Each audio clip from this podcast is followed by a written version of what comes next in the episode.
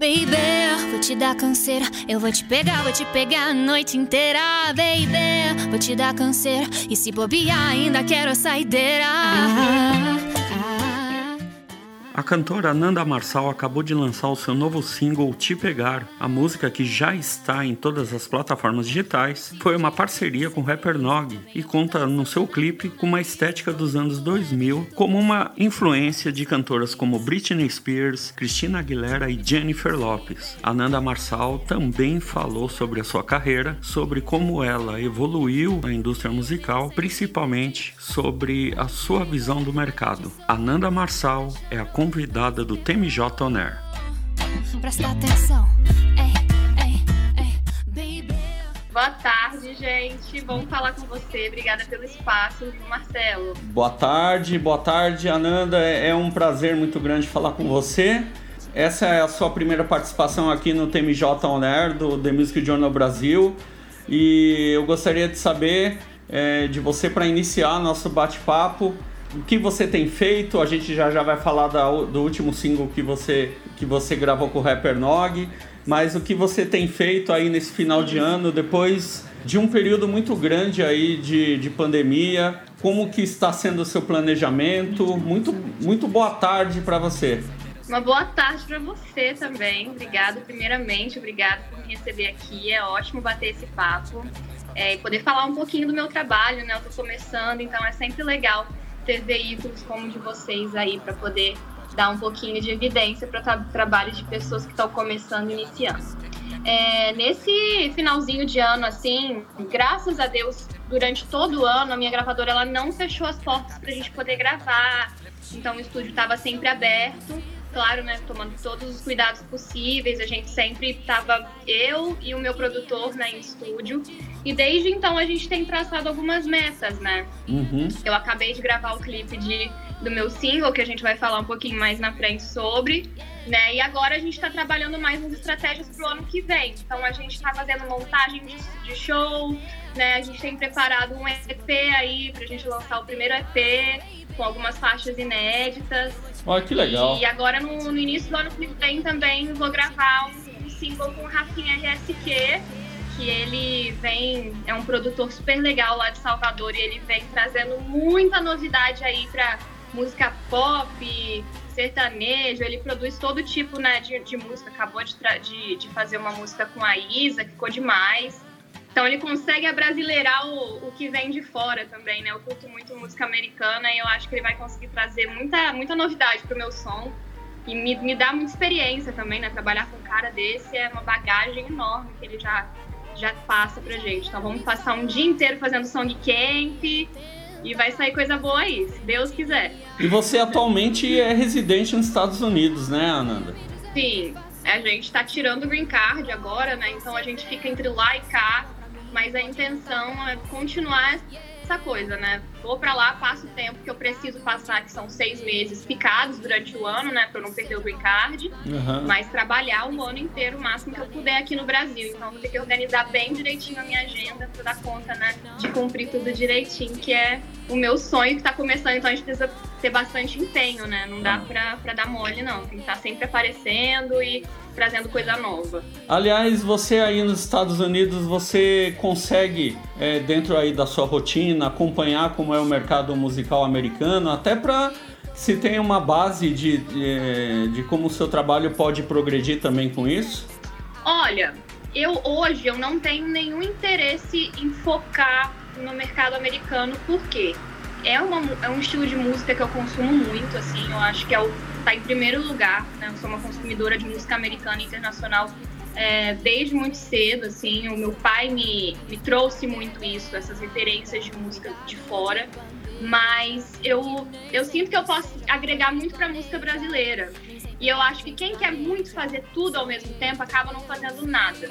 Então, o meu foco hoje está no Brasil, que é poder. Eu nasci no Brasil por algum motivo, com o dom de cantar por algum motivo, né? E, então eu acho que a gente precisa focar mesmo no nosso país, porque a gente tem uma, uma cultura tão rica, com instrumentos tão únicos. Então, para que, que eu vou olhar para cá agora? A gente pode sempre estudar, né? Eu tô sempre estudando é, ritmos musicais, né? Eles estão muito à frente em, em, em várias em várias coisas, né? Mas eu uhum. acredito que, que o Brasil hoje, para mim, é o meu primeiro foco. Então, por enquanto, não tenho olhado pro mercado, não. Tenho olhado sim porque eles trazem de novidade. Que isso é legal até para poder colocar na minha música também, né? No meu som, enfim. Até porque o pop brasileiro, é, os produtores têm observado muito o que acontece aí no hemisfério norte e têm aplicado isso né, em conceitos visuais, é, em, até nos conceitos artísticos, né? Até para não ficar Sim. atrás, né? É, talvez isso hoje em dia, por causa da internet, seja muito difícil que a nossa música pop ela, ela fique atrás sem estar antenada. É praticamente impossível nós estamos num mundo globalizado, né, Ananda? Você pensa assim também? Com certeza. Eu acho que, no geral, é, os Estados Unidos ele lança muita tendência, né? A gente vê pela moda, é, acontece lá e depois vem pra cá. Então, na música não é diferente. A gente vê muita, é, muita referência, por exemplo, uma coisa que veio na minha cabeça, por exemplo, a Beyoncé, ela lançou aquele álbum Beyoncé, que foi um álbum audiovisual, né? Que todas as faixas Sim. tinham é, videoclipe. E a Anitta veio e fez a mesma coisa com Kisses, né? Ela quis lançar um álbum que fosse também da mesma forma.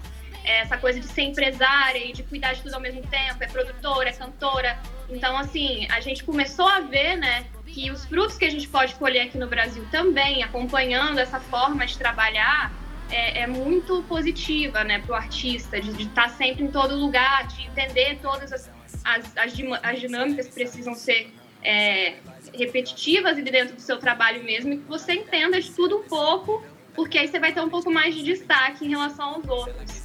Fora também o R&B, né, que agora está começando a crescer aqui no Brasil, a gente vê a Carol Biazin, né, que traz um estilo um pouco mais R&B, a Isa também. Então a gente tem que estar tá sempre acompanhando o que está acontecendo lá fora, porque aí começa a construir também esses passinhos aqui dentro, porque também tem essa coisa do público brasileiro que é um pouco diferente do público americano, né, para aceitar o que vem de fora. O público brasileiro ele consome muito a música brasileira. Uhum. Então você traz algo novo, às vezes causa um pouquinho, vixe, será que vai funcionar? Você fica com um pouquinho de medo até de dar esse pontapé inicial, né? É, realmente. Você tocou no assunto de R&B e a gente sabe que o R&B ele é praticamente uma instituição nacional nos Estados Unidos, é uma instituição que é, realmente trabalhou dentro do rock and roll, trabalhou em uma série de, de gêneros, a própria soul music. E como você disse, é, é nós observamos muito no mercado brasileiro essa inserção do, do R&B moderno adentrando composições de artistas pop e isso sempre me, me traz uma, uma curiosidade. Eu gostaria que você é, desse seu parecer a esse sentido. Pelo R&B ser um, um, um, gênero é, que vem é, desde os anos 1950 nos Estados Unidos e tal, e nós temos o R&B moderno, que é o que a moçada tá curtindo, que, que a juventude tá curtindo. Você acreditaria se nós como brasileiros músicos dentro é, dessa juventude, poderíamos, por exemplo, buscar um pouco também, é, resgatar um pouco desse R&B clássico para o que é construído na música hoje? Olha, eu acho que tudo é sempre muito válido, né? Lá fora o R&B funciona demais. A gente vê do hip hop né, é, é, vários gêneros que trazem também, porque hoje em dia ninguém é um nicho só, né? Exato. É uma mescla mesmo de vários gêneros. Então, por exemplo, Chris Brown canta R&B, e é, Rihanna canta R&B e é, Ariana Grande também canta R&B. Então, né, a gente tem é, gêneros quando você ou você não entende muito de gênero, né? Qual é o nicho que esse cantor canta? Se você não entende muito bem, você não entende que Ariana e Chris Brown cantam R&B também. Tem timbre, tem aquela coisinha ali no meio que também traz o R&B. As batidas. Então eu acho que sim, a gente pode se resgatar, mas eu acho que vai precisar de um trabalhinho bem, bem forte aí para conseguir fazer o brasileiro, né, que é a pessoa que consome a música aqui no Brasil, né, o público, e aceitar esse R&B aqui, porque hoje a gente tem uma predominância muito grande do sertanejo e do funk, né? Exato. Então eu acho que talvez o funk consiga trazer, por exemplo, a Anitta, né? Eu acho que ela, com as músicas novas que ela vem lançando aí, ela pode sim, com certeza, trazer um pouquinho mais e abrir um espacinho pro R&B se, se destacar cada vez mais tá vendo isso aqui, né? Uhum. A gente já tá vendo bastante alguns artistas novos trazendo bastante referência de R&B para música brasileira. É, parece que está realmente é, chamando atenção e de repente surge aí uma, uma esperança de que esse gênero seja um pouco mais popularizado dentro da música pop, a considerar que o jovem é, é, ele está sempre à frente é, no quesito preferência no mercado musical. É, eu até tenho uma amiga, cara, que ela é lá da gravadora, o nome dela é Flávia. E ela faz uma mistura bem gostosa de samba, bossa nova, pop e R&B, assim. O som dela é bem gostoso, é bem swingado, assim. E ela, nossa, ela é demais. Vale a pena dar uma ouvida também quando você quiser. Flávia. Eu tô conversando aqui com a Amanda Marçal e eu já comecei fazendo uma série de questões sobre mercado, sobre a, a visão dela sobre eles, mas na verdade o mais importante aqui é falar que no dia 3 de dezembro ela lançou o single Te Pegar, que é uma parceria com o rapper Nog. E outra coisa, né? Já tem o clipe, tudo bonitinho. Mas o que me chamou a atenção é que essa composição ela foi concebida através de uma inspiração sobre o, o seu relacionamento com o seu marido. Agora me fala, como que surgiu essa ideia? Olha, Ai, gente, eu falo que eu tenho uma coisa com a água, que ela é absurda, assim, o chuveiro, o banheiro, é um momento onde eu vou e de repente vem, parece que desce o santo do chuveiro e me traz uma luz. Então, é, as minhas composições geralmente são bem orgânicas, assim, eu tem, óbvio que eu também sofro do mesmo mal que todo compositor, compositor que é o bloqueio criativo, às vezes por um mês, meu Deus, não sai nada, eu tô tentando forçar aqui, e às vezes sai em dois minutos você já escreve uma música. E essa música foi, foi um dos casos, assim, de repente eu tá no banho, na, eu tava na Austrália de quarentena, né? Estão fazendo, não sei se ainda é a mesma coisa, mas é, no começo do ano, em março, a gente estava na Austrália para entrar por Sydney, você tinha que ficar 15 dias enfiado dentro de um quarto de hotel. Então, bom, nesses 15 dias, a gente brigou, a gente, nossa, com o outro, também tivemos momentos muito felizes, cozinhamos juntos e tal. E eu, falei, eu, eu queria falar sobre isso. E aí me veio o refrãozinho no, no chuveiro, que é o Baby, vou te dar canseira, eu vou te pegar, vou te pegar a noite inteira, baby. E o A também veio, né, que, que é a melodiazinha do, do refrão. E aí escrevi a música, mandei pra galera da minha, da minha gravadora e lá eles deram uma lapidada. Ah, o que, que você acha da gente inserir isso e tal? E eles já entendem muito de mim, da minha história, a gente conversa muito quem, sobre quem eu sou, como funciona o meu relacionamento, é, como tudo aconteceu. E no final das contas, a música né, ficou muito o que aconteceu dentro daquela quarentena e também uhum. geral, né, na vida, como como eu enxergo o nosso relacionamento e todo relacionamento é assim, né? A gente tem os momentos de briga, os momentos de amor, de amizade, então é, foi, foi assim, do nada, de repente surgiu. Mas é bem interessante isso. Inclusive, é, a, a concepção do clipe, que teve a, a direção do Júnior Batista, né? É isso? Que você já tinha trabalhado com ele anteriormente. Como que foi é, transmitir essa, todo esse contexto dessa história que se transformou em música e como que o Júnior é, recebeu isso? Você acredita que realmente o registro audiovisual mostra o que a letra está querendo passar? É, o apelo visual foi, foi realmente o que você esperava? Ó, oh, a gente trabalhou é, junto em seu lugar, que foi o meu, meu single que Sim. veio antes de, de te pegar, né?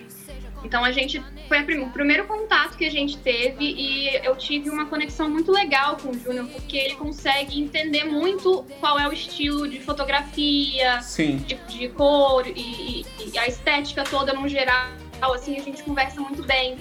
Ele curte muito esse estilo que eu gosto mesmo, né? É, às vezes uma, uma pegada mais vintage, com granulado, é, e, e, em Te Pegar foi exatamente a mesma coisa. Eu tive um bloqueio muito grande para conseguir desenvolver o conceito do clipe, porque eu não queria que fosse um clipe apelativo e muito clichê. Eu não queria que tivesse aquela coisa do casalzinho se pegando no clipe, igual geralmente tem é, nos clipes que a gente tem visto ultimamente, né? Um homem e uma mulher que se beijam ali, não era isso que eu queria. E a gente conversando, é, eu tive a ideia, né? Eu falei, cara, por que a gente não trabalha um pouco esse estética dos anos 2000 que voltou muito na moda? A moda tá é, sempre trazendo e revivendo coisas do passado, então agora, anos 90 e 2000, ele voltou com tudo, assim. Então, eu achei que a estética poderia ser, seria divertido brincar com isso, e aí ele foi criando e, e saindo um pouco dessa, dessa coisa do clichê que eu não queria que acontecesse e no final das contas a gente conseguiu em pouco tempo, porque a gente gravou assim, a gente teve uma correria, foi uma correria para conseguir gravar esse clipe.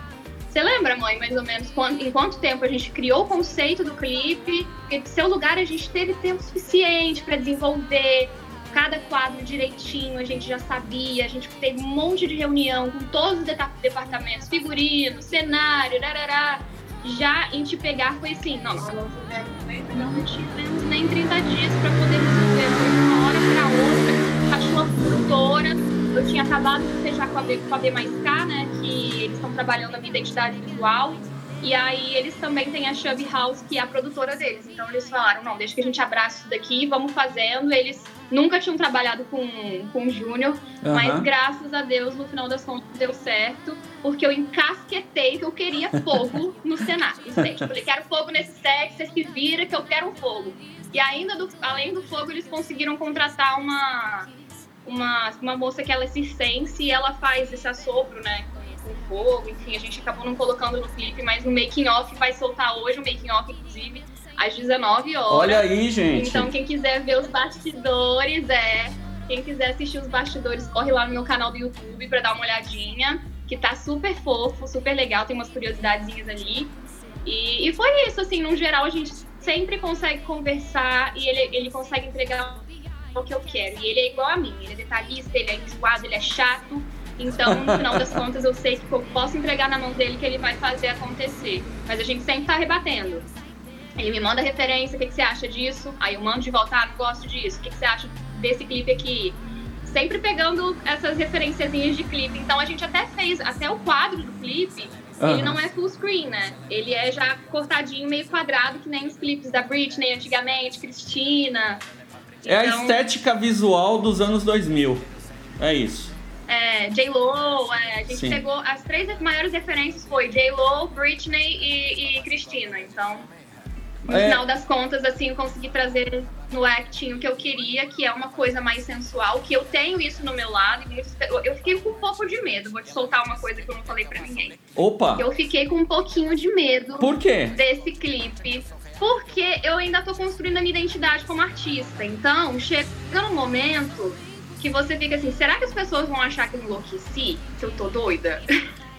Porque a, a, as pessoas que me acompanham até aqui, eu tenho um público da galera que me curtia quando eu era Nanda Mãe, que postava sobre o lifestyle no Instagram. Que, que era um lifestyle de praia, de maternidade. E tem muita gente que tem dificuldade de enxergar que uma mulher que é mãe também é uma mulher que é, eu sou uma mulher jovem, né? E que tem sua sensualidade, que, que, que fala sobre as coisas que quer falar, que é livre.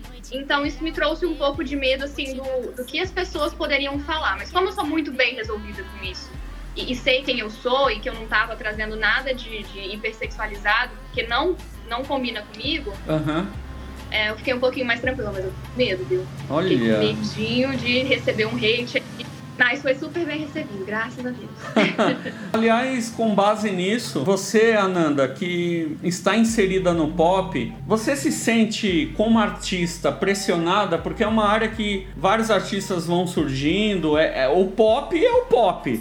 O pop é o popular, é, é a canção que vai atingir o maior número de, de pessoas num determinado país, num de, determinado mundo. É assim que a indústria musical funciona. Você uhum. sente essa pressão e, de outra forma, se você sente realmente essa pressão, como que você lidar com isso? Você diz a, a pressão de criação, de a pressão de criação, é, de, de de repente seguir uma orientação profissional com, com as pessoas com as quais você trabalha, é, é, a pressão de repente aí de, de na construção da sua carreira mesmo, de ser inserida, de ser aceita. Como que é esse desafio? Existe essa pressão e se existe, Olha, como você encara ela? Eu acho que existe mais uma pressão de eu comigo mesma do que externa. Porque eu comecei, minha, eu tô começando a minha carreira muito tarde, entre aspas, comparado com as outras pessoas Você que começaram acredita pop nisso? e que já estão eu acho que sim, porque a maioria das pessoas que eu vejo hoje bombando começaram com 16 anos, Aham. né? E geralmente a, a, a carreira na música, ela não é uma, uma carreira que é ah, hoje eu comecei a cantar, daqui um mês eu, eu bombei. E infelizmente, ou talvez felizmente, né? A- o nosso trabalho é um trabalho que você lida com o público, então você precisa ter um retorno de fama mesmo. Quanto mais pessoas você alcança, Sim. melhor é o desempenho da sua música. Consequentemente, você tem um retorno financeiro para poder conseguir investir mais né, na sua carreira. Então, eu sinto essa pressão, sim, de conseguir fazer um trabalho com excelência, porque eu sou exi- exigente. Mas eu não sinto essa pressão assim, ah, meu Deus, eu não estou fazendo igual fulano ou ciclano, porque existe meio que um padrão a ser seguido, né? Principalmente com- da forma como as pessoas consomem música hoje, você fica preso a pensar, ai meu Deus, se eu não fizer igual todo mundo tá fazendo agora, pode ser que eu não tenha o mesmo o, o mesmo patamar de sucesso que essas outras pessoas que também cantam o mesmo gênero que eu. Mas eu, eu acredito muito assim que é, a, a carreira artística de um, de um músico ela pode ser o que a pessoa quiser que seja, Sim. né? Não tem ninguém igual a você, não tem ninguém que cante igual a mim, com a mesma perso- personalidade do que a minha. Então isso é o meu diferencial. Então eu tento não me, me pressionar por esse lado de, ai meu Deus, preciso fazer dar certo, é, preciso fazer igual fulana para poder dar certo. Eu acho que não existe um- um- uma fórmula, né? A Isa começou a cantar no YouTube, ela foi um, um caso à parte, cantando no YouTube, desistiu de trabalhar, começou tarde também, como eu, ela começou com 26, se não me engano, 25, 26, e tá aí, despontada, com dois anos de, de carreira, já estava cantando no, no, no, no Rock in Rio, Julia B, mesma coisa, então assim, eu acho que hoje a gente tem, o público brasileiro está começando a maciar um pouquinho mais, e abrindo um pouquinho mais o ouvido para ouvir o que tem de novo, eu tô super, super, super feliz com tudo que o pop brasileiro tem, tem mostrado, né, pro país da gente, que a gente é capaz, olha tudo que a gente tem alcançado, Grammy Latino. Exato. Então eu tento estudar para poder, claro, né, entender como que cada mercado se comporta, é, o mercado lá do sul, o mercado do nordeste, né, que é um mercado enorme, então você precisa saber o que, que você vai fazer para conquistar esses novos públicos, né? Ser inteligente nas estratégias que você vai tomar de marketing tudo mais, mas no geral eu tento, tento ir no feeling, sabe? Que legal. Como que você avalia a sua carreira hoje, desde o começo? Em outras palavras, o quanto você amadureceu entrando no mercado musical, Ananda? Nossa, absurdos. Absurdos, absurdos. Porque eu não sabia absolutamente nada. Eu lembro a primeira vez que eu botei o pé dentro do estúdio. Porque eu já tinha gravado em outros estúdios, mas não numa gravadora. E isso te assusta um pouco, porque você chega, poxa, eu tô na, na- no Midas, que é a gravadora do Rick Bonadio, de vez Sim. em quando ele tá aqui. Eu tenho o, o, o compositor que tá compondo pra mim, que já compôs, compôs pro Charlie Brown Jr. Então, assim, são pessoas que têm uma bagagem muito grande de experiência.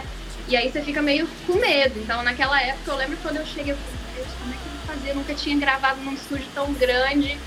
E aquilo me assustou um pouco. E hoje, assim, olhando pra trás, eu falo, caramba, hoje eu sei falar qual é o timbre da música que eu não gosto, eu sei o que é um hi-hat. E quando eu cheguei, eu- só ficava assim com o meu produtor, eu falava, tem barulho aqui nesse meio?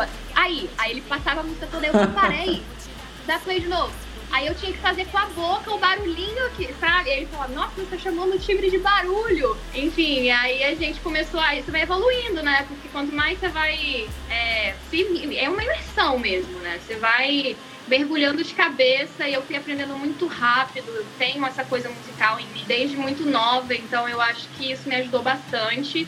E eu sinto que olhando pra Ananda de dois anos atrás, que era a Ananda que estava aprendendo a tocar violão em casa, na pandemia, né? Logo no comecinho da pandemia. Nem de dois anos, de um ano atrás mesmo, assim, pra Ananda de hoje, eu poder estar aqui conversando com você e falando de R&B, falando de, de mercado de música, tudo que, que eu evoluí, assim, como pessoa, claro que isso envolve muito estudo, né? Não adianta só simplesmente entrar no estúdio e achar que você vai aprender. É Você tem que verdade. estudar, você tem que ler, você tem que pesquisar, ouvir muita música. Isso para mim não é difícil, né? Quando a gente ama, a gente pega e fica horas procurando, pesquisando música nova, música antiga, seja o. Meu pai me traz muita coisa nova também. Nova, né? Já ouviu essa banda aqui? Essa banda dos anos 70, nossa, eu amava essa banda, não sei o quê. Olha aí. Aí vai me contando a história da banda. Ah, é uma banda que surgiu lá, ele, é, da Suíça, não sei o quê, e ganhou a Europa, e agora já começou a despontar aqui. Então ele é, ele é muito maravilhoso nisso também. Minha mãe ama ouvir pouco o dia inteiro, vários gêneros. Então, isso pra mim também me ajuda bastante como artista, ter pais que curtem muito também esse lado. Mas minha mãe é meu cérebro do business. Já meu pai é o lado musical. Que incrível! é, é engraçado que é, o que você acabou de dizer vai responder aquilo que nós estávamos conversando no início do, do, do diálogo sobre é, os jovens de hoje terem acesso e terem conhecimento ao que nós falamos o tempo todo aqui de R&B e você é muito bem amparada culturalmente pelos seus pais. Na verdade, o que eu queria dizer naquele momento é, era que justamente os artistas ah. novos eles tivessem esse, esse tipo de referência que você tem quando o pai chega e fala, olha, escuta esse álbum dos anos 70, dos anos, dos anos 80, escuta isso aqui, porque aí forma um artista pesquisador, que às vezes falta no mercado. De repente você pode estar tá aí no início da sua carreira pop fazendo um caminho diferente de todo mundo. Parou para pensar nisso, Ananda? Olha, eu nunca tinha parado para pensar nisso, mas uma coisa que eu já tinha parado para pensar é sim nessa lacuna de, de escassez mesmo de referências musicais que a gente tem. E eu sei que tem muito, muita gente aqui no Brasil hoje que é salvo pela música. A gente vê muitos MCs, inclusive, que, que hoje tem uma carreira brilhante por conta da música, por conta da arte. Eu acho que falta um pouco disso aqui. Né? A gente ouve muito música, mas a gente não ouve falar o, o bastidor, o que, que o artista passa por trás para poder chegar onde está, né? Então, eu acho que com certeza o que todo artista brasileiro eu sinto que poderia fazer, né? Eu, eu vejo que muitos artistas, atores fazem é criar uma escolinha numa, num bairro periférico da sua cidade para poder ajudar um, um, uma pessoa a, a, se desenvolver através da arte. Quando eu, eu estudei no Rio, né, fazendo TV e cinema, eu lembro que tinha muito isso lá na, na Rocinha, tem, é, no Morro do Vidigal tem, né, toda essa estrutura.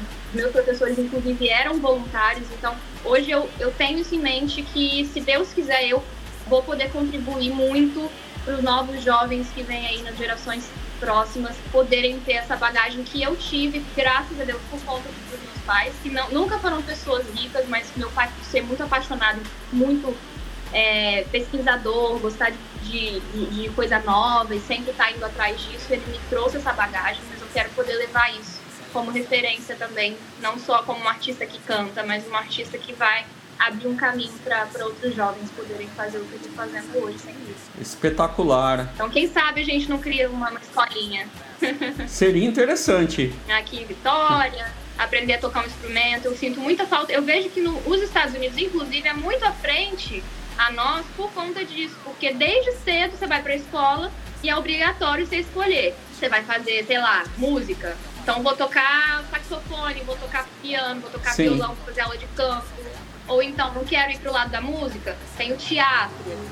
Não quero ir pro teatro, tem o esporte. Então, assim, existe um incentivo muito grande pro lado artístico lá fora também. Então, por isso, tanta grandiosidade na, na área da música lá fora, entendeu? E eu espero muito que isso possa acontecer aqui. Se não, não for pelo nosso governo, né, que eu acho que estamos há anos luz de conquistar isso, quem sabe daqui a alguns anos, mas pelas pessoas enxergarem isso e quererem fazer a diferença. Então eu, eu enxergo dessa forma e espero poder fazer a diferença assim que o dinheiro for entrando, a gente investe nessas áreas aí também. A Nanda Marçal falou uma coisa que a, o entrevistador bate muito na tecla, né, a respeito dessa educação musical que é implementada nos Estados Unidos, que bem poderia acontecer aqui e talvez através daí é, nós tivéssemos aí uma transformação na educação musical que é praticamente inexistente, a não ser que os jovens procurem aí é, uma instituição particular e aí já cai em outro assunto né, das condições que os, nós os brasileiros não temos às vezes para colocar um filho numa escola que lhe dê uma educação adequada é, musicalmente dizendo, né? É, infelizmente. A, infelizmente, mas eu acredito, Ananda, que nós vamos chegar lá um dia. Eu também, eu também acredito. Eu também acredito muito. Ananda, eu gostaria que você deixasse uma mensagem para todos que acompanham aqui o TMJ On Air, que também faz parte também da página de podcasts do Terra. Eu queria primeiro agradecer de novo, novamente. Queria agradecer a você, Marcelo, e a todo mundo aí que está por trás dessa página maravilhosa que me deu esse espaço para vir aqui falar um pouquinho sobre o meu trabalho. E queria mandar um beijo para todo mundo que está ouvindo. Obrigada quem está aí escutando o que eu tenho para dizer. Espero que eu tenha acrescentado alguma coisa no dia de vocês, alguma informação legal. E é isso, um beijo para todo mundo. Se cuidem, que essa influenza tá uma loucura, essa epidemia que a gente está sofrendo aqui no Brasil de influenza. E também queria pedir, gente, quem puder ir lá no Spotify, na Deezer, Apple Music, seja a plataforma digital que você escolher, dar play nas minhas músicas, ouvir com carinho, que eu tenho para poder mostrar para vocês. E também no YouTube, que tem meu clipe, no seu lugar, que eu consegui pegar, que acabou de sair, tá lindo o nome. Foi uma experiência maravilhosa ter trabalhado com ele, com toda a equipe. Então vão lá, ouvir, assistir, aonde vocês preferirem. Um beijo, boa tarde para todo mundo. Eu sou Marcelo de Assis e conversei agora com a Ananda Marçal para o TMJ Oner. Um beijo, Ananda. Muito obrigado. Beijo, Marcelo. Obrigada a você. Eu sou real porque o amor não é fictício. Mesmo que minha cabeça dê mais volta que um kickflip. Tipo missão impossível. Tipo missão impossível, huh? Mas quem diria que você faria? Quem diria? O que eu queria mesmo sem eu nem pedir. Nesse tempo a gente brigou, a gente sorriu e até chorou. Também se pegou.